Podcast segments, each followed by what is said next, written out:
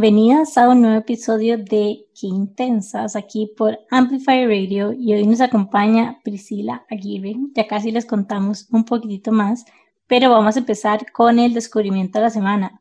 ¿Cuál fue el tuyo, Nani?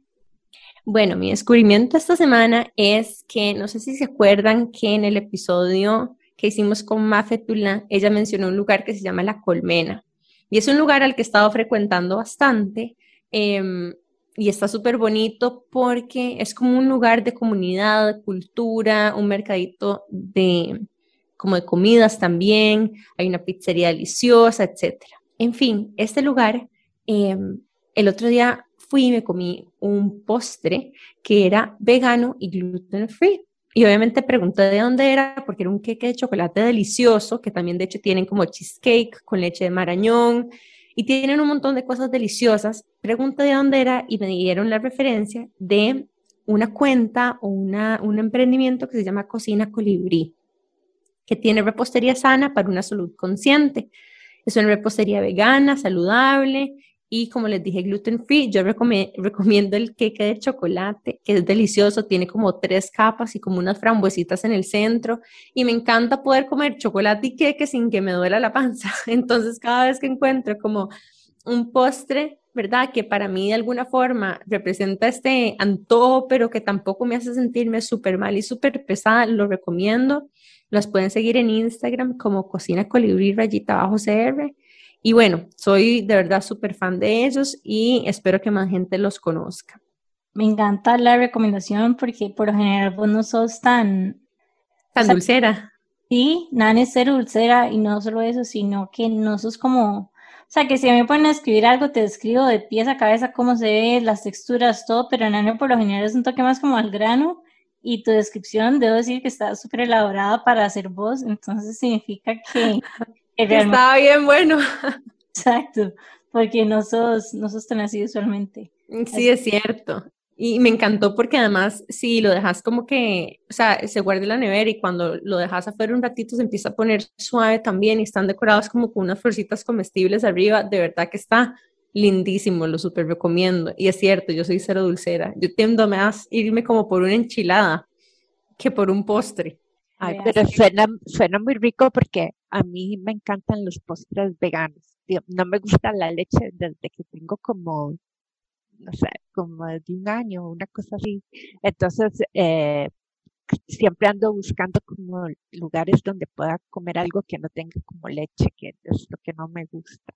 Sí, yo entiendo full. Yo soy intolerante a la lactosa, entonces también estoy siempre como en búsqueda de, de opciones para, para gente que tiene ese tipo de intolerancia, tampoco soy como, no soy celíaca, pero sí tengo una leve intolerancia, tal vez no identificada al trigo o al gluten, entonces paso en esa búsqueda. Mm. Y bueno, ese es mi descubrimiento. Pero ¿y cuál es el tuyo? Ah, bueno, yo les iba a contar que, bueno, yo casi nunca veo, no soy muy de ver series ni televisión, soy como una mujer más de YouTube, es lo que me gusta, o escuchar podcast también. Y, em, pero esta semana, como todos en mi casa se fueron y quedé sola y estaba un poco aburrida, me metí ahí en Netflix a ver qué veía y encontré esta serie que se llama Guía Astrológica para Corazones Votos y no la iba, o sea, siempre me ha, ha llamado mucho la atención la astrología, me, me encanta como ver de eso. Y estaba en italiano, entonces me pareció muy bonito también como para escuchar como algo en otro idioma. Y es súper divertida, o sea, realmente como cuando uno quiere como ya eh, terminar el día y no pensar en nada más, solamente como como la cabeza en otro lado. Eh, me encanta también porque eh, me encanta cómo se visten, entonces hay un montón de cosas sobre moda, cómo está decorado el apartamento de la muchacha. Ay, eh, sí, a mí me encantó eso. Ajá. lleno de plantas. Lleno de plantas y tiene como una jaula pintada de azul que yo quiero ir a comprar una jaula y ponerla en mi sala llena de plantas adentro porque me pareció lindísimo. Entonces eh, me, divertí mucho eh, con eso. Todavía me quedan dos y los estoy guardando así como para verlo uno hoy y el otro mañana y no, no gastarlos. Me encanta. De hecho, yo también lo estuve viendo y me encantó porque creo que lo que hacen es como, o sea, el show se trata como de un talk show, ¿verdad? En tele o como de una productora de un programa como de, ¿verdad? De televisión nacional que lo que hace es hacer matching de pareja según su signo. Entonces tienen como un invitado y entonces le hacen como matchmaking con personas de diferentes signos del horóscopo y tiene como sus estereotipos. Entonces es muy vacilón porque, porque también tiene como que ese juego de arquetipos según, digamos, tu signo del horóscopo. Y, y bueno, y es obviamente como tiene los personajes también su propio drama ¿verdad? Amoroso alrededor de eso, pero es como, yo no sé si ustedes estado viendo, pero yo, hay demasiados talk shows y como reality shows de amor, como los de Nick Lachey con la esposa, que ahora están también en Netflix a full, y estoy cayendo por cada uno de ellos. Ah, sí, eso le gusta mucho a mi esposo, en los que, los que están como en unas cabinas y solamente se escuchan. Y lo peor es que no le recomendamos. Entonces, cuando uno se acaba una, ya de una vez empieza con otra. De hecho, yo acabo de terminar Love is in the Air, por lo menos los episodios que habían al aire. Ajá. Voy a seguir con la recomendación de Pri. Oh my God, definitivamente, ese ya lo vi, está buenísimo. Esa es una de las series turcas de las que hablamos una de estas semanas. Ah, ok, ok. ya la apunté aquí para Somos fans de las series de Netflix, totalmente. Por cierto, ya está la nueva Working Moms, que está buenísima también, si no la han visto. Ya salió. he visto, nunca. Ay, eso te va a encantar, Working Moms, es chivísima, es un vacilón, porque es también eso, como mujeres que tienen como su vida personal y después como su vida profesional. Em, y bueno, y me contanos cuál es tu descubrimiento. Bueno, hoy tuve dos descubrimientos y uno en base al otro me llevó a... Bueno, la cosa es esta. Estaba buscando, desde hace rato estoy como buscando como herramientas y recursos de libros que sean para escalar. Entonces he estado como en un research eh, constante y encontré uno que todavía no me ha llegado, pero ya lo mandé a pedir. Y es como de esa colección de Design Thinking y Value Proposition, que son libros como que me encantan porque son como súper claros, súper visuales, o sea, conecto demasiado con la manera en, las que, en la que ellos presentan información y las herramientas que brindan. Y es específicamente Design Thinking enfocado en crecimiento. Entonces se llama así, Design Thinking for Business Growth.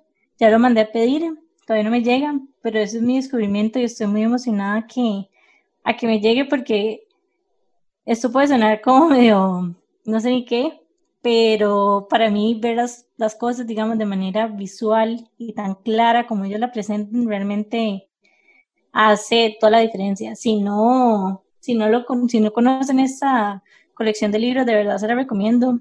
El de Business Model Generator y el de Other Proposition son épicos y bueno, esperaría que me llegue este y les cuento qué tal. Cuando dijo escalar, pensé que era de escalar esas rocas que hacen ahora. Y yo me la imaginaba como en las cosillas esas. Yo decía, ¿quién, ¿quién sabe dónde ir a escalar? Porque bueno, hay varios lugares aquí, pero aparte. Yo no sé cómo hace la gente que escala, honestamente. Tengo un par de amigos que son buenísimos y se los juro que yo he tratado demasiadas veces de hacerlo, pero no tengo fuerza en los dedos ni en los brazos. Soy, de verdad, doy lástima tratando de escalar. O sea, si yo tuviera que escalar para salvarme la vida, fijo, me comen. A mí me parece chiva, pero siento como que nunca lo he hecho, pero siento como que los dolores en los dedos de estarte clavando como una piedrita o algo así, como que yo diría como ya me morí. O sea, no sé, Jime, vos, vos sos bastante guerrera con las manos, en realidad. Bueno, sí, eso es cierto. No, Puede ser que vos tengas dedos fuertes y bien resistentes, yo no, yo tengo uñas largas. Sí, sí, no, los dedos deben quedar terrible y yo creo que también tiene que ver como con el cuerpo de uno, ¿verdad? Y la gravedad. Ajá, el centro de gravedad. Hablando de escalar, hoy nos acompaña Priscila Aguirre. Es la diseñadora fundadora y copropietaria de la marca Hola Lola. En el 2013 convirtió su amor por la ilustración y los viajes en una marca de souvenirs que abarca desde papelería hasta textiles. Sus diseños se inspiran en el país de Costa Rica, la naturaleza y los viajes. Su estilo es lúdico y colorido y su tienda está en Barrio Escalante, en San José. Los productos viajan a muchísimos países del mundo. No solo distribuyen en Costa Rica, Guatemala y Estados Unidos, sino que también muchísimos extranjeros se llevan su recuerdo de Hola Lola cuando nos visitan. Así que bienvenida, Pi. Muchas gracias, muchas gracias por haberme invitado. Estoy muy contenta. Nosotras súper emocionadas de tenerte aquí porque, bueno, yo personalmente tuve como, no sé si a alguien más le ha pasado, pero me parecen tan decorativos tus posters que yo para la oficina de mi papá le compré uno de cada provincia porque él vende productos que están como en zonas turísticas y costeras y entonces llenamos toda la oficina, no solamente de unos posters de Startup Vitamins, pero también tuyos y se los enmarcamos súper bonitos. Entonces así, no, no fue ni siquiera que te compré uno, te compré como 10 productos de un solo. Ay, muchas gracias. Porque me parecieron súper lindos y también como muy, muy vivos en colores. Te felicito por eso, ¿verdad? Quedé súper contento. Muchas gracias, muchas gracias. Bueno, yo la Lola posiblemente es una marca que ya han visto y que ya conocen, pero a mí me parece chiquísima como habría logrado como mantener como un hilo conductor en todos sus productos, o sea, por más diferentes que sean, uno sabe cuando un producto es Hola Lola, aunque sea una taza, aunque sea un rompecabezas, aunque sea, no sé, un wallpaper, lo que sea, se sabe reconocer tu estilo por más que estés sacando productos constantemente y eso creo que no es algo fácil de lograr porque es estar haciendo cosas nuevas, pero al mismo tiempo que mantengan como cierta esencia para que la gente pueda reconocerlo y que entienda también como que es, de tu, es tu marca, digamos, y que es tu esencia también.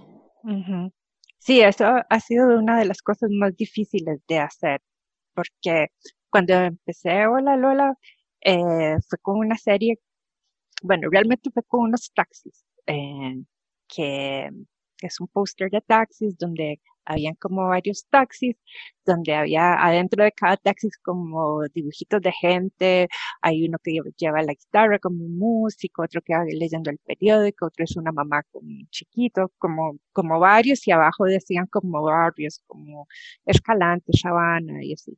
Em, y luego de, de, esos taxis hice una serie que son las provincias que, que estaba contando y eh, era como muy gráfico, pura línea y un color. Eh, cuando pensaba de que pues quería seguir haciendo eso, decía, o sea, si yo tengo una tienda y solamente veo como cosas blanco y negro con un color, esto va a ser aburridísimo. Yo tengo que como que lograr que haya como, como variedad allí adentro. Me, me preocupaba un poco como que ¿verdad? Como que se fuera a ver como un arco iris de cosas así, como que no tuvieran sentido, pero al final como que fue funcionando y creo que mucho ha sido como en tener como una paleta de color un poquito más como limitada, donde, donde sé que hay ciertos colores que no voy a usar jamás, sino como que son ciertos colores. Entonces eso, eso ayuda a como que las cosas como, como que, como que se metan así como como en una cajita donde, todo es diferente, pero, pero nada como choca tanto. Y una pregunta, ¿tu estilo ha cambiado desde que iniciaste o en realidad fuiste bastante clara desde el inicio? Eh, no, ha ido, ha ido cambiando un montón. Eh, sobre todo porque tengo una tendencia a, que, a aburrirme muy rápido de las cosas. Em, y la otra es que me gusta mucho como aprender a hacer cosas nuevas. Entonces, em, siempre he tenido como una buena habilidad para trazos, para dibujar con pluma, eh, así. Pero la parte de pintar, pues no era como tal vez muy fuerte. Entonces, em, pues eh, empecé, me compré wash, me compré acuarelas. Las primeras veces que usaba wash, eh, todo me quedaba así una mancha. Entonces yo decía, pero ¿cómo hacen para que no se quede todo manchado? Entonces empecé a meterme en cursos y ver en YouTube y entender cómo era que funcionaba eso, porque yo quería como que tener algo que donde se viera la textura, que se viera como el trazo mío también, pero que fuera más colorido y, y así, o sea, paso como aprendiendo. eh, me gusta mucho como, ver cosas y tratar de hacerlas yo. Em, en, esas, en esas he pasado eh, pues todos estos años que ha sido Hola Lola. Y bueno, ya casi vamos a seguir contándoles más la historia de PRI, pero nos vamos a ir a un corte comercial y ya estamos de regreso con más de Qué Intensas aquí en Amplify. Qué intensidad. Estamos de vuelta con más de Qué Intensas aquí por Amplify Radio. Y bueno, hoy tenemos a Priscila Aguirre, fundadora de Hola Lola, que es una marca que tal vez ustedes conocen por ser muy famosa en sitios de souvenir. Tiene unos dibujos lindísimos, hace ilustraciones en forma de posters, de telas, de pines, de cuadernos, de un montón de cosas chivísimas. Y bueno, hoy la tenemos aquí con nosotras no solamente para que nos cuente su camino de emprendimiento, sino que también poder conocer un poco más acerca de la forma en la que ella ha navegado y ha podido escalar un negocio de carácter artístico, que también me parece muy, muy valioso para todas aquellas personas que estén sacando adelante un negocio que sea como de industria naranja. Así que bienvenida, Pri. Gracias. Y Pri, contanos un poquitito de cómo fue tu historia. ¿Cómo empezó Hola Lola? Em, bueno, Hola Lola empezó en el 2013. Yo lo que estudié en la universidad fue pintura, bellas artes, y cuando salí de bellas artes no tenía idea de qué iba a ser de, la vida. Em, puse tuve hasta como una soda mucho tiempo. Eh, me metí luego a trabajar en publicidad eh, como diseñadora gráfica. Y luego eh, empecé a trabajar con un estudio que pusimos mi esposo y yo, que se llamaba La Cabeza, y empezamos a diseñar em, como productos y como para gente que tenía productos en el aeropuerto.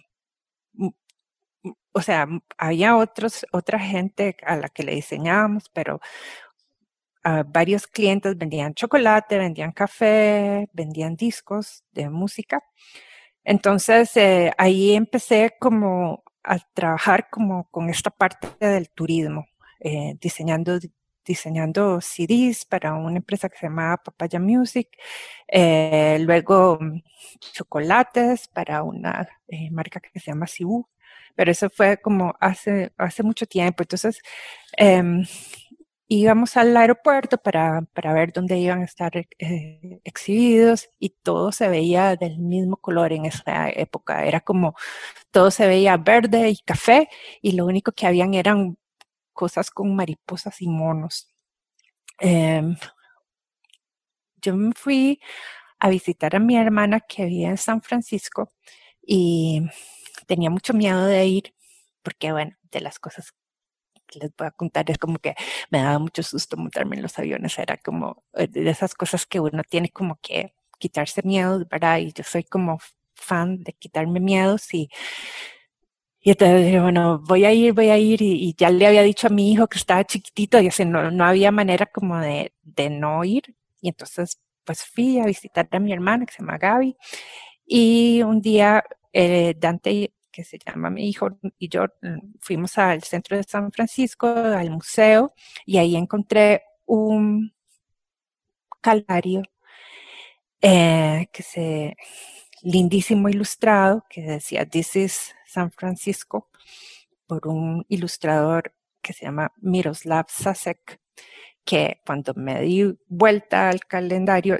me di cuenta que ya se había muerto, que había fallecido, ¿verdad? Y dije, ay, ¿qué, ¿qué, es esto tan lindo, verdad? Qué lástima que no pudo hacer Costa Rica.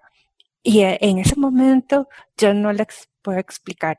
Es como que un bombillo se encendió en mi cabeza, así como, y dije, ¡Oh! pero yo puedo hacerlo. Entonces, ahí fue que empezó la Lola y, o sea, toda mi cabeza en el avión de vuelta era como, como millones y millones y millones de ideas de cómo poder dibujar, ¿verdad?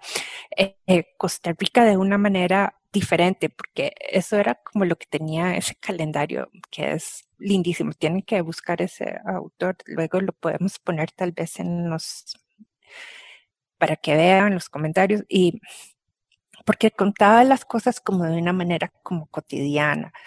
Por ejemplo, no sé, qué tipos de tranvías habían, eh, cómo se transporta la gente, cómo, eh, no sé, cómo se visten las personas que atienden en tal lado, cuáles eran las panaderías más famosas, como todo ilustrado de una manera que la, no solo los niños, sino también los adultos como que podían disfrutar de ese arte. Era como un arte distinto, no sé, no era como cuentos para chiquitos, pero tampoco era como arte para adultos, era como la mezcla perfecta, así como de algo divertido, como lúdico, juguetón, colorido y que contaba historias y viajes y eso me encantó.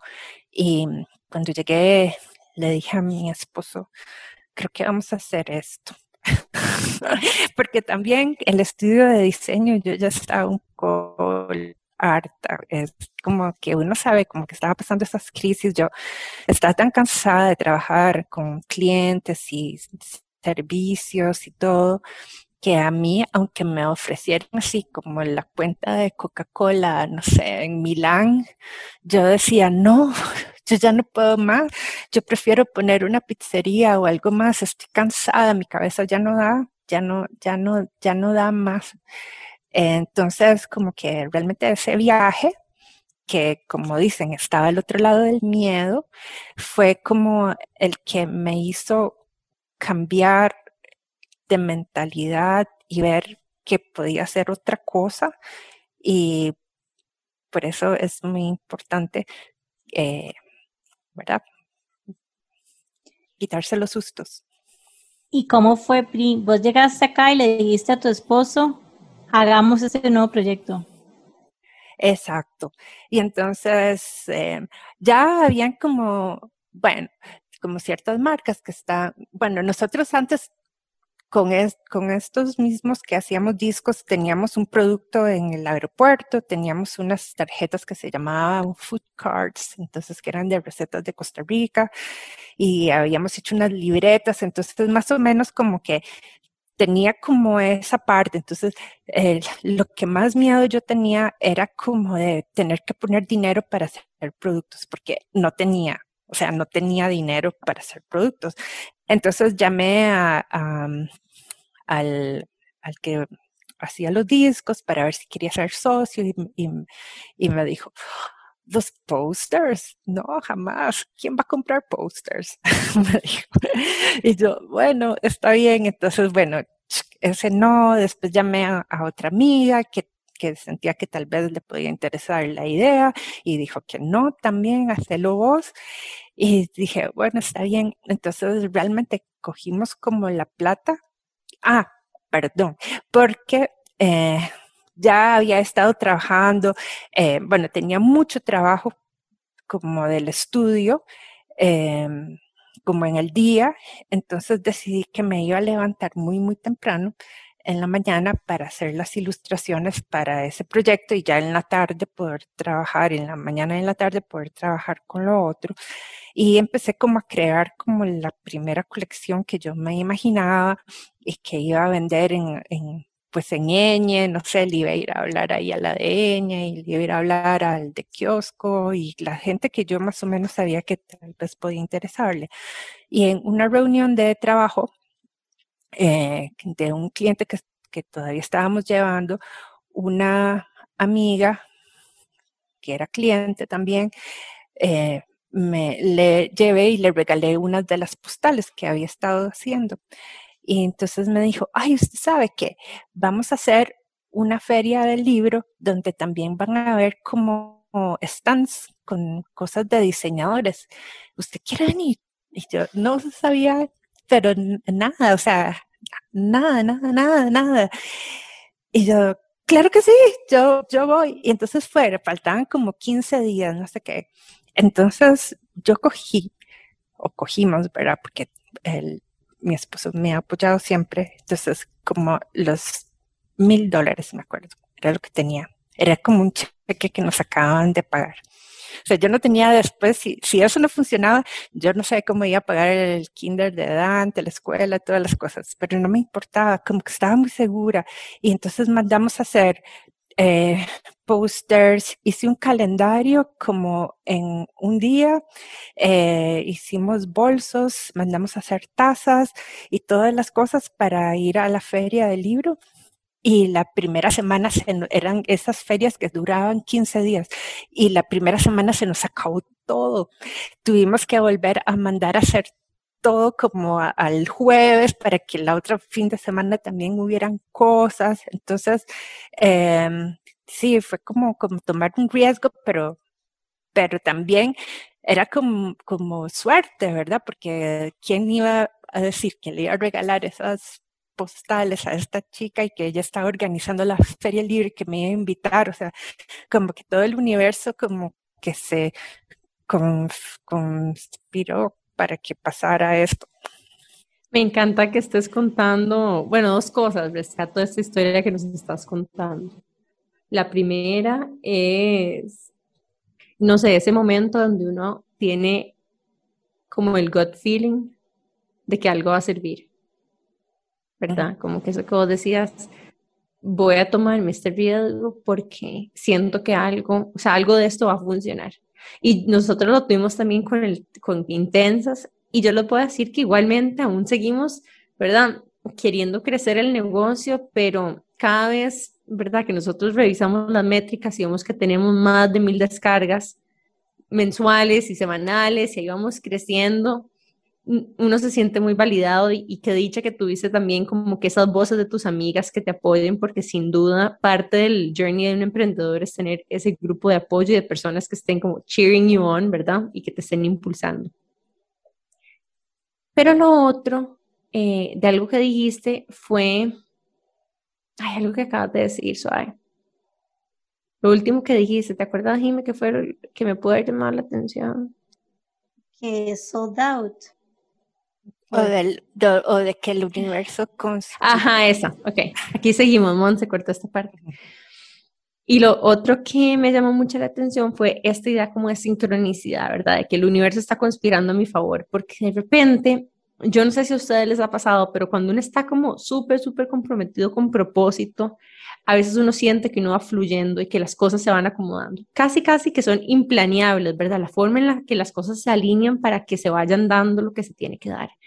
Y no sé, por ejemplo, a nosotros nos ha pasado que, eh, que las personas indicadas se presentan para ser entrevistadas o incluso conocemos a, o nos topamos, por ejemplo, no sé, el, el ejemplo de Mafetula voy yo un día a comer a un lugar y estábamos pensando en la próxima invitada y presenta a ella, me acerco al escenario después de que, de que toca, le invito y tenía justamente disponibilidad ese lunes. Y así surgió también esa invitación y fue muy bonita porque a veces así es, en especial la vida del emprendedor, ¿verdad? Tenemos que de alguna forma aprender a confiar en que si las cosas son, el universo mismo nos va a ir guiando porque no hay para mí señal más clara que cuando algo que uno está haciendo, a pesar de que trata súper, súper duro y le pone mucho esfuerzo, no le sale. Eso es como el universo tratando de decirle a uno que por ahí no es, que hay que cambiar de dirección. Sí, y, y uno está como conectado, ¿verdad? Y es como que uno se siente como que hay algo que, que se conectó con uno que antes no estaba. Y es algo como demasiado intuitivo, como que no se puede como explicar, o yo no siento que uno lo pueda explicar, pero que uno nada más siente que algo puede pasar y que no necesariamente va a ser como inmediato. Inclusive con lo del viaje de Boston, yo le decía a Nani demasiado como, es que vamos, o sea, algo va a pasar, va a haber un reason why nosotros estamos acá. Y aunque no necesariamente uno lo vea como en el momento, experiencias pasadas me han enseñado que hay un porqué uno hace las cosas o sea, de las cosas más, cuando uno siente como que es algo demasiado intuitivo y uno las hace, no necesariamente lo va a saber en el momento, pero eventualmente llega y todo tiene sentido. Sí, yo creo que para que pasen esas cosas también, uno tiene que, como, les digo, como eh, entender que hay un momento en donde uno tiene que hacer un cambio y como que uno siente como que tiene que crecer, como, bueno, que siempre son como esas crisis, ¿verdad? Yo, a mí a veces me dan eh, en esas crisis y ahora como que las veo como más positivo, eh, que, que me siento como encerrada, entonces yo digo, ok, entonces es como que ya necesita dar ese otro paso, como que, entonces cuando estaba con el estudio, evidentemente era como que ya eso ya no estaba funcionando, estaba en una caja donde que ya no tenía que estar. Me daba mucho miedo salir, ¿verdad? Me daba mucho miedo tener que ser la que iba a poner como mi, mi dinero, porque ni siquiera eran los ahorros, ¿verdad? Que en algo que, que tal vez no iba a funcionar. Pero yo creo que cuando uno toma esos riesgos, como que también hay una parte que, que como eso, si estamos hablando del universo que dice, muy bien, ¿verdad? Usted puso una parte, yo pongo otra. Entonces, ¿verdad? Y entonces ahí vamos eh, caminando juntos. Y después de ese nacimiento, ¿cómo se vivió el crecimiento de Hola Lola? Fue, fue muy rápido porque luego empezamos a ir a, a todos estos FIAs y em, al principio yo sentía Hola Lola como como si fuera una extensión de mí, no sé, que, ¿verdad? Era como pequeñito y yo lo tenía controlado, no sé qué, pero cuando ya la gente empieza a conocerlo, entonces empieza como a decirle, ¿y por qué no haces esto? ¿Y por qué no haces esto? ¿Y qué lindo? No sé cuánto. Entonces, bueno, empecé a, bueno, ya habíamos hecho el primer póster que es de San José. Em, yo quería, les cuento, es que yo tenía ganas de como que Costa Rica no solamente se viera como un lugar que de pura naturaleza, que aunque es una belleza y todo, pues todavía hacía falta un montón de cosas que decir de cómo somos los ticos, qué comemos, dónde vivimos, eh, ¿verdad? ¿Qué cosas nos gustan? No sé. Em, yo cuando yo tenía 18 años, eh, fui en un intercambio con AFS y, que eran como el 88. Y cuando estaba en ese colegio, empezaron como a hablar de para que yo les contara cómo era Costa Rica, no sé cuánto y todo. Y me llamó mucho la atención que alguien me preguntó, así como en serio, y, y viven en los árboles. Y a mí eso me llamó tanto la atención que como alguien podía creer que yo vivía en los árboles, ¿verdad? Como que, que, poca conocimiento había de mi país. Entonces, cuando pasó todo esto de la Lola, tenía muchas ganas como de contar cómo, cómo era mi país y, y no sé, sobre los edificios y cómo, cómo nos como ese calendario, ¿no? Cómo, cómo nos transportábamos, de quién vivía ahí, además de, de las mariposas morfo. Em, esa era como, como la cosa que más me daba ganas como de comunicar y encontrar como algo como icónico en ese momento de Costa Rica que no fuera como la naturaleza. Entonces me recordé como ese taxi famoso amarillo de Nueva York y entonces de pensar que aquí había un taxi rojo y que eso, eso era lo que uno veía en las ciudades y en los pueblos, ¿verdad? Eh, y y los lugares que a mí me gustaba ir y las cosas que me recordaba sobre lo que comía cuando era chiquitita, los lugares que iba, todas esas cosas eh, fueron lo que empezó a surgir. Luego, cuando ya eh, se empieza a ser un poco más conocido, entonces son como los ticos eh, compatriotas los que empiezan como a sugerir y a decir, ¿verdad? Yo creo como que Hola Lola hizo como que el, como que los chicos se sintieran como más orgullosos de su país. Eh, esa era como la sensación que yo tenía. Como que uno siempre decía, uy, qué feo que es San José, ¿verdad? Pero San José, pues tal vez no es la ciudad más linda del mundo, pero yo me la recuerdo de mi abuelita que tenía una soda en San José Centro y yo chiquitita, tenía clases de, órgano que iba caminando por todos lados y me sabía San José de, arriba para abajo y, y sentía como que la gente era como muy, o sea, lo despreciaba y había como un cierto movimiento que estaba empezando a surgir de cafeterías chiquititas en, en, Chepe, de lugarcitos, de cosas que empezaban a surgir en el museo, de que la gente iba más al museo y todo, eh, y caminaba por las calles. Y yo quería como que mi hijo en ese entonces, como que conociera de San José, que yo del que yo me acordaba, ¿verdad? Que, que en ese momento como que no existía y quería como de ser parte como de ese resurgir de, de, de que tengamos una ciudad, no solo moles, eh, y moles y, y, playa, sino como que había como eso que estaba antes, antes cuando yo era pequeñita eso existía.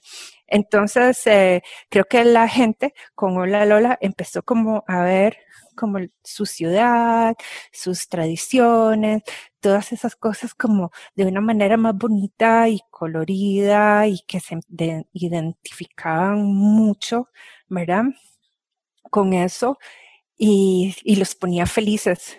Y en una feria en FIA, eh, había tanta, tanta, tanta, tanta, tanta, tanta gente viendo los posters y viendo las cosas y todo, que fue como en ese momento donde yo ya me di cuenta de que Hola Lola ya no era mía.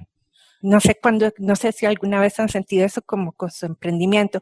Es cuando uno siente como que el emprendimiento como que se separa de uno así como quirúrgicamente, como si como y cobra vida. Y, y él, él es ya una él es ya como otra cosa que el vacilón es como, como si fuera como Lola, ¿verdad? Y yo ya soy Priscila y esta es Lola y entonces eh, hay que empezar a cuidarlo de otra manera. Entonces ahí es donde yo ya empiezo a ir a todos los cursos de emprendedoras, todas las cosas de mujeres para empresarias, todas las cosas porque ya, ya eso, ya yo no lo podía seguir trabajando desde mi casa, de, o sea, era como, como una cosa que había creado que ya tenía como vida propia y había que comprender y entender cómo era que esto iba a funcionar para que, para que no nos comiera a todos, ¿verdad? Como a la familia y todo con su grandeza. Quiero decirte que nunca había escuchado la historia de, de Hola Lola y, me encanta como escucharla porque por más que obviamente te vi en ferias durante muchísimos años y etcétera, como que no, no había escuchado como la parte humana, digamos, todavía de, de Hola Lola y, y todo lo que decís como que tiene tanto sentido. Y algo que dejaste por fuera que para mí es algo que también ha hecho Hola Lola y es el hecho de que ya los extranjeros no solo se llevan, no sé, los llaveros de monitos y de tucanes, etcétera, sino que realmente se llevan como, como decís vos, la cotidianidad de los ticos y como una, como una manera diferente, digamos, a lo que tal vez estábamos acostumbradas a ver. Entonces, creo que eso fue como también como un antes y un después, por lo menos yo lo percibí así como en los puntos turísticos, no solo como el, no sé, no solo los productos tradicionales que todos estábamos acostumbrados, sino la posibilidad de llevarte un pedacito de Costa Rica, pero de una manera que vos realmente querés colgarlo en tu casa, me explico, que estéticamente se ve súper lindo también y que no es como tan cliché. Yo iba a decir que también demistificó los souvenirs que son solo para estadounidenses. O sea, yo compro souvenirs ahora de lugares de Costa Rica porque son tan bonitos de Hola Lola, ¿verdad? Incluso hay como cosas que me hacen sentir mucha nostalgia. Recuerdo que también compré un póster para decorar una oficina que era de la Mejenga, se llama. Ah, y eso es lindísimo porque entonces, digamos, eso lo que representa es como un, un ¿verdad? Un una cancha de fútbol y de un lado está la escuela, del otro lado está la iglesia, del otro lado está, que es la estructura, ¿verdad?, de la mayoría de los pueblos en Costa Rica. Y entonces también son otro lugar, otras cosas que nos generan como esa nostalgia patriótica que yo siento que aquí nosotros en Costa Rica, obviamente al no tener ejército, no tenemos ese sentido de nacionalismo tan grande y hay pequeñas cosas que nos generan como ese sentido de patriotismo. Y, y me encantó la forma en la que capturaste eso también.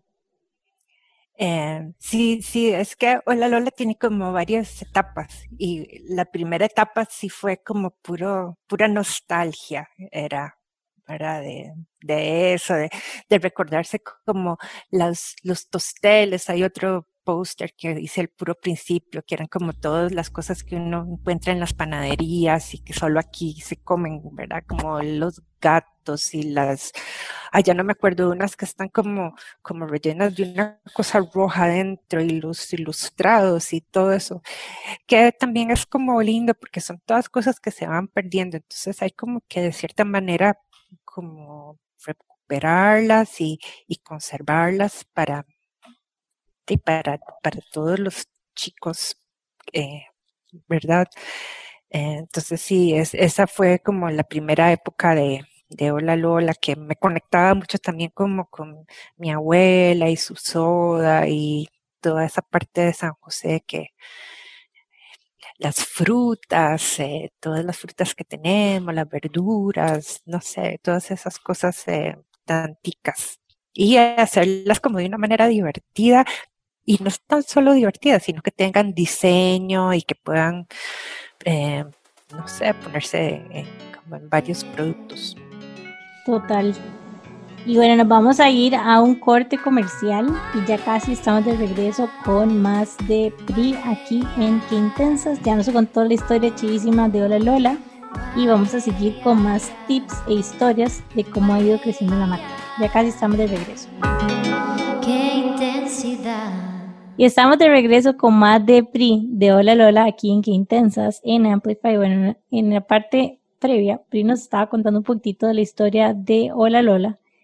Y yo quería aprovechar de que tenemos a PRI acá para preguntarle algo que siempre me he preguntado. Y es cómo haces vos para escoger cuáles, cuáles ideas, perdón, siguen y cuáles no, porque siempre que veo tu marca veo como que siempre hay productos nuevos y que tienes como una estrategia de producto demasiado clara pero me gustaría saber cómo, cómo se ve eso, o sea, qué pasa por detrás antes de lanzar un producto y qué pasa cuando se lanzan esos productos también. Em, ok. Realmente, si me pone a, decir que si tengo una estrategia, sería muy mentirosa de decirle que sí. Em, como que todas, todo Hola Lola siempre es como muy intuitivo. Em, y mucho tiene que ver con mi nivel de aburrimiento eh, y mi nivel de ganas de hacer algo. También si, si veo algo que me gustó, no sé, como en la web, como alguna cosa, y yo digo, uy, esto puede, podría hacerse, entonces trato de, de hacerlo. Eh, es como que va creciendo también a veces como con las demandas, eh, digamos, muchos como les dije, al puro principio los posters, los posters eran como de cierta manera, eh, como muy antojadizos tal vez, muy divertidos también, que eran como pura nostalgia y las tradiciones y todo esto. Eh, luego viene Brit, que es el aeropuerto, que es pues uno de nuestros mejores clientes, y nos empieza que que por qué no intentábamos hacer algunos posters que tengan más que ver con ciertos lugares, que la gente va más y todo eso.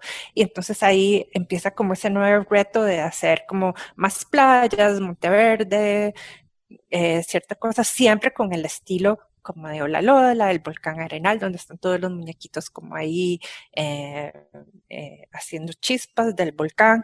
Entonces, cada, como que, cada cosa como que se va presentando.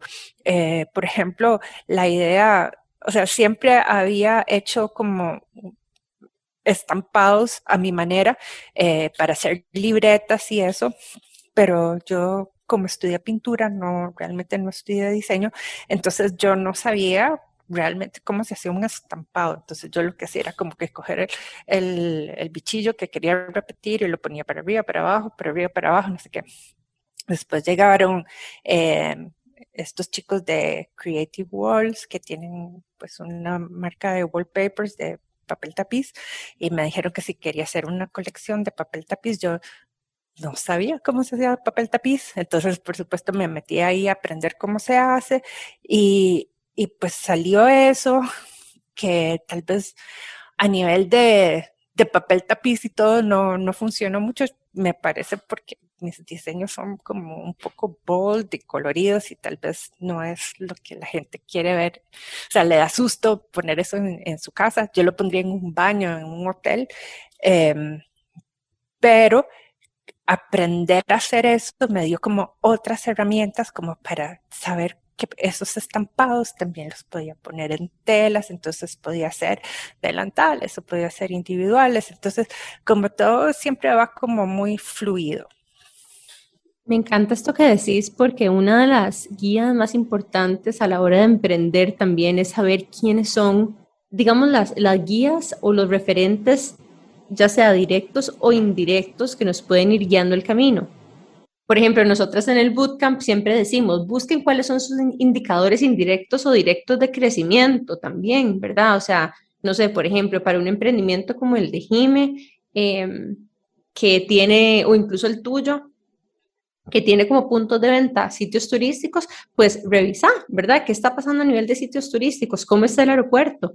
Entonces, eso mismo te puede dar a vos como un indicador de por dónde van las ventas. Y también algo que dijiste muy bonito es esto de las tiendas BRIT para vos, porque muchas veces las personas o nuestros aliados comerciales que están cerca del cliente también van a tener eh, digamos, esa cercanía con el cliente le permite hacer un poquito de listening, ¿verdad? Y ese listening es qué es lo que está diciendo la gente en los puntos de venta, a dónde está yendo esta gente, qué parte del journey o, digamos, de la experiencia de vida de las personas que me están comprando, también puede darme a mí información, insights y tal vez incluso materia prima creativa para dar dirección hacia dónde puedo crecer mi negocio. Y siempre las cosas o sea, a, veces las cosas llegan como, se hace para una cosa y después resulta que funcionan para otra. Digamos, con, con lo de Guatemala, eh, en, una, en un FIA de esos grandes, que lástima que ya casi no hay, eh, estaba con todas las cosas de Costa Rica y llegó un guatemalteco empresario de una marca ahí más famosilla. Y entonces me dice, a mí me gustaría mucho que hiciera esto para la gente de Guatemala, porque eh, como con la situación política y todo eso, como que siento como que necesitan ver a su país bonito. Entonces, bueno, para no cansarlas, nos llevó a Guatemala, hicimos todo un proyecto, conocimos no sé cuánto y todo, supuestamente para ponerlo como a través de él, eso nunca pasó. Pero tengo 17 millones de dibujos de Guatemala. Y de repente, como tres años después, apareció, o sea, los empecé como a publicar porque yo siempre he querido que Hola Lola, pues como salga un poco de acá, ¿verdad? No solo a nivel de dibujar otros países, porque me sería imposible dibujar todos los países, sino como de que el diseño en sí como que sea como algo que la gente quiera tener, o sea, no importa que sea de Costa Rica o que sea de donde sea, sino como que le gustó cómo se veía como las casitas que hice para un mantel y que, no sé, que lo compré en Japón, no sé, pero como que el diseño costarricense salga. Eh, entonces, eh, una, unos muchachos que estaban empezando como una tiendita allá en virtual en, en Guatemala, nos llamaron que querían ver si podían comprar esos prints para ellos. Y empezó como nuestra primera pues relación con otro país donde ellos distribuyen ahora allá en Guatemala pues nuestros productos. Entonces, Dave, eh, si me hubiera puesto así como, uy, esto no sirve para nada, ¿verdad? Sino como que lo, los guardé y, y, los, y dije, bueno, empecemos una colección en la web que diga other places, no sé qué, para que la gente eh, los vea y, ahí salió otra oportunidad. Qué lindo lo que estás diciendo y creo que va como muy de la mano con todo lo que hemos hablado en el episodio de hoy. Es como que todo está en sincronía, pero que también hay que estar como abiertos a esa oportunidad. Entonces, como decís, hay cosas que, que uno dice como, di no, no salieron y que nos podemos aguardar un montón, etcétera, pero de ahí a que lleguemos y veamos bien esto como una oportunidad en el futuro para hacer algo más, también es como súper valioso. Y, hablando un poco de eso, quería preguntarte, ¿cuáles dirías vos que han sido como los tres errores o retos, digamos, más difíciles que has tenido que enfrentar con Hola Lola y contarnos un poco cómo los navegaste? Bueno, creo que el primero tiene que ver como con la parte de administración y todo eso de, la, de los detalles, porque como que mi cabeza es más como de esas que ve como hacia el futuro, o sea, como así, y los detalles no, no son lo mío. Entonces, eh, realmente como encontrar personas y un equipo que sea detallista y que guarde todos los papelitos y todas esas cosas. Para mí eh, eso fue lo más importante al principio como para yo no volverme loca porque eh, mi esposo también es artista y nosotros lleva, nos, nos hacían el pedido y llevábamos las cosas y nunca, nunca, nunca lo que llevábamos era lo que habían pedido. Siempre faltaba uno, sobraban tres, eh, había que hacer la otra vez la factura, por dicha todavía ahí no era la factura digital esta, sino que era que la podía borrar y va a ser otra, ¿verdad? Y en el momento. Entonces eso, eso fue muy importante. Em, un, un reto, otro que he tenido, y ese fue como muy reciente, fue que me, me lesioné. Eh, el, año, el año pasado eh, dibujé demasiado. Entonces tuve, agarré, como había pasado la pandemia y todo eso, ¿verdad? Necesitaba como coger otro trabajo como para, como para poder hacer un poco más de producto. Entonces salió un trabajo buenísimo y yo lo cogí y era casi como hacer todo la Lola otra vez en otro estilo y mi, y mi hombro se murió. Eh, entonces, como desde octubre del año pasado hasta ahora, es que estoy empezando otra vez a poder dibujar. Entonces, cuando uno se da cuenta, oh, Dios mío, qué importante es que, que tenga más cuidado y que descanse y que cuide mi cuerpo. Eso, eso ha sido como, como muy importante porque me, me asusté realmente. Pero de eso salieron también otras cosas que pude siempre yo siempre pienso como que de todos lo malo sale algo, una enseñanza que, que luego como funciona. Y tenía apuntado el número 3, pero no me acuerdo. eh, pero creo que tiene que ver como, bueno, con la pandemia, ¿verdad? Que fue muy difícil. Nosotros es una empresa turística y todo cerró. Eh, entonces, eh, por dicha, eh, una de las cosas que he aprendido en Hola Lola es ahorrar mucho. Eh, tengo como esas cosas de, que se ahorran automáticas puestas en todo, todo, todo, todo ahorra automático. Entonces, eh, por esa parte no, no me fue tan asustante porque sabía que tenía un poco de plata y como, como nunca sabíamos que, iba a pasar, ¿verdad? Era como, bueno, seguro dos meses, no, seguro tres meses, no, seguro cuatro meses, ¿verdad? Entonces, eh, pero ahí fue difícil porque, porque nosotros siempre habíamos más dependido como de los distribuidores y pues los clientes así de retail o de gente tica que nos compraba era eh, como no sé, no, no sabía cómo, cómo llegarles y nos nos apoyaron un montón y lo que empecé a hacer fue como montones como de productos, ¿verdad? Era así como ahora hay delantales y ahora hay limpiones y ahora hay no sé qué y ahora, ahora tenemos esto y ahora tenemos otro. Y entonces era una locura de, de, producir todo eso en la pandemia donde todo estaba cerrado.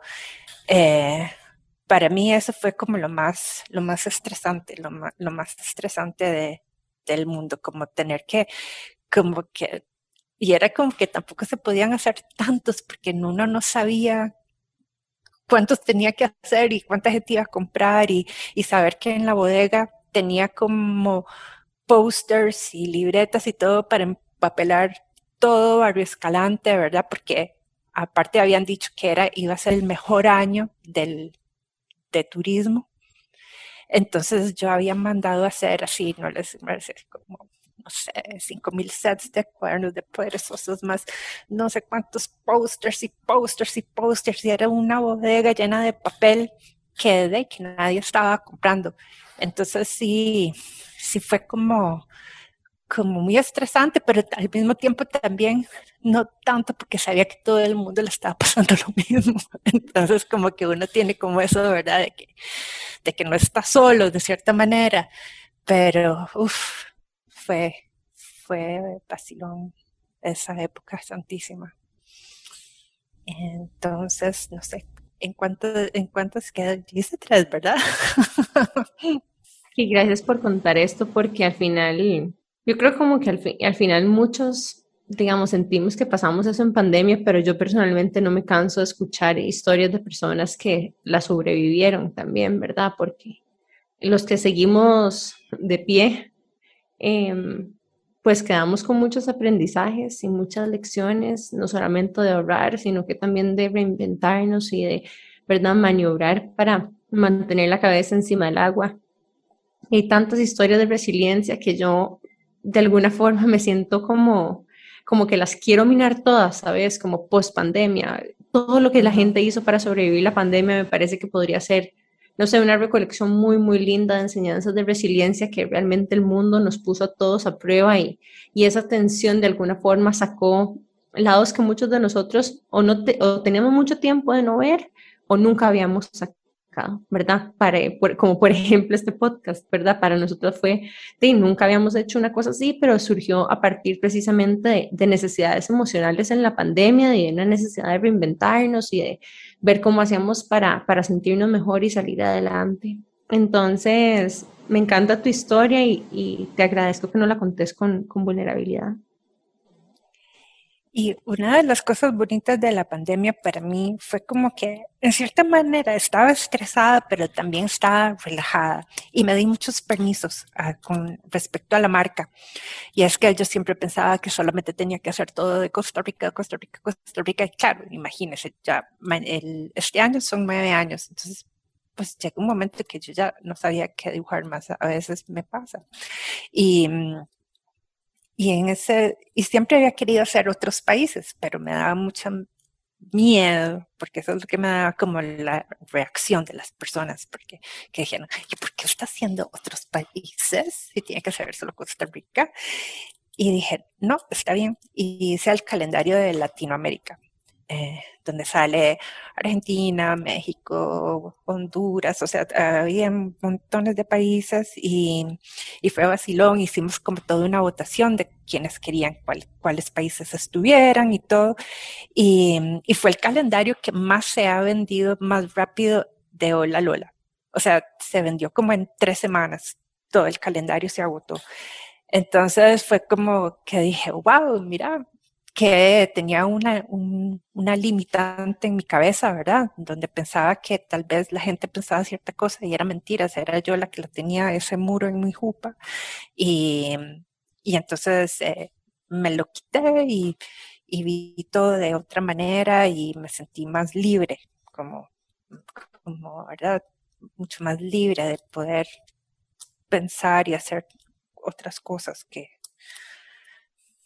y cuando escuché tu historia, conecté, conecté demasiado y me sentí demasiado identificada porque es súper parecida, la verdad. O sea, yo también vivo el turismo y cuando llegaron y empezaron a cerrar todas las tiendas, yo acabo de cerrar mi tienda también, los puntos de venta turísticos de turismo y mercadería. Yo tenía joyería para tirar para el techo, literal. Tenía joyería para millones de puntos de venta y nada más estaba como no sé si como en un shock, no sabía cómo qué hacer, al igual que vos, como que me di muchos permisos. Y por primera vez en 10 años no quise saber nada de la marca. Bueno, no eran nueve, eran como nueve años ahí, ocho. No quise saber nada de la marca, lo puse on hold y fue como, como que surgió cuando tenía que volver a surgir, igual con lo mismo las creencias de lo que pensaba la gente, etcétera. Yo decía, ¿cómo es que nadie va a comprar porque es pandemia? Y al final cuando logré sacarme como de ese mindset que era como muy interno, me di cuenta que en realidad la gente sí estaba comprando, que yo era la que estaba diciendo que la gente no estaba comprando y no sé si a vos te pasó, pero a mí al final de cuentas, durante pandemia lo que me terminó salvando fue el mercado nacional. O sea, fueron ellos los que terminaron como impulsándome y como aguantándome y siento que es algo que, que también muchos emprendedores tenemos como que agradecer, o por lo menos yo lo siento así, inclusive como los restaurantes y etcétera, como que se sintió, se sintió mucho apoyo. O sea, como que la gente estaba súper consciente de lo que estaba pasando, todo el mundo estaba tratando de poner su granito de arena, de apoyar y como que, como que hizo que las cosas fueran como más fáciles. Pero sí, estoy súper feliz de que nos hayas acompañado y definitivamente tener demasiadas experiencias, tener un mindset espectacular que logras ver todo como una oportunidad y creo que, creo que eso es una joya. Y más allá de la sincronicidad del universo, creo que también vos tomas acción para que cuando te lleguen esas oportunidades realmente se conviertan en, en algo tangible y no solo como algo que se te presentó. Así que estoy súper agradecida con que nos hayas acompañado hoy y quiero tirarte la palabra a vos para que nos contes dónde pueden encontrar tus productos, qué pueden comprar y dónde pueden aprender más de Priscila y de Hola Lola. Claro, sí. Bueno, yo también, como dice Jime, quería agradecer, pues si están escuchando nuestros clientes por acá, todo el apoyo que nos dieron, porque realmente fue así como que uno se ponía a llorar de la emoción de que, que hayan querido que la marca de uno pues siga.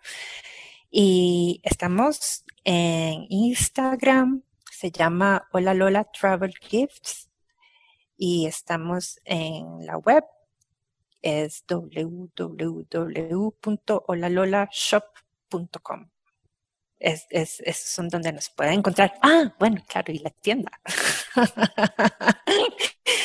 y nuestra tienda queda en Barrio Escalante, eh, enfrente de la tienda de Pollen Keepers, que súper linda, de miel, y es de la rotonda de Farolito, 200 metros al este y 25 sur. O también los que conocían mantras, es donde eran antes mantras. Donde eran antes mantras, sí. Una casa muy bonita que, hemos arreglado y, y, tiene como súper linda vibra.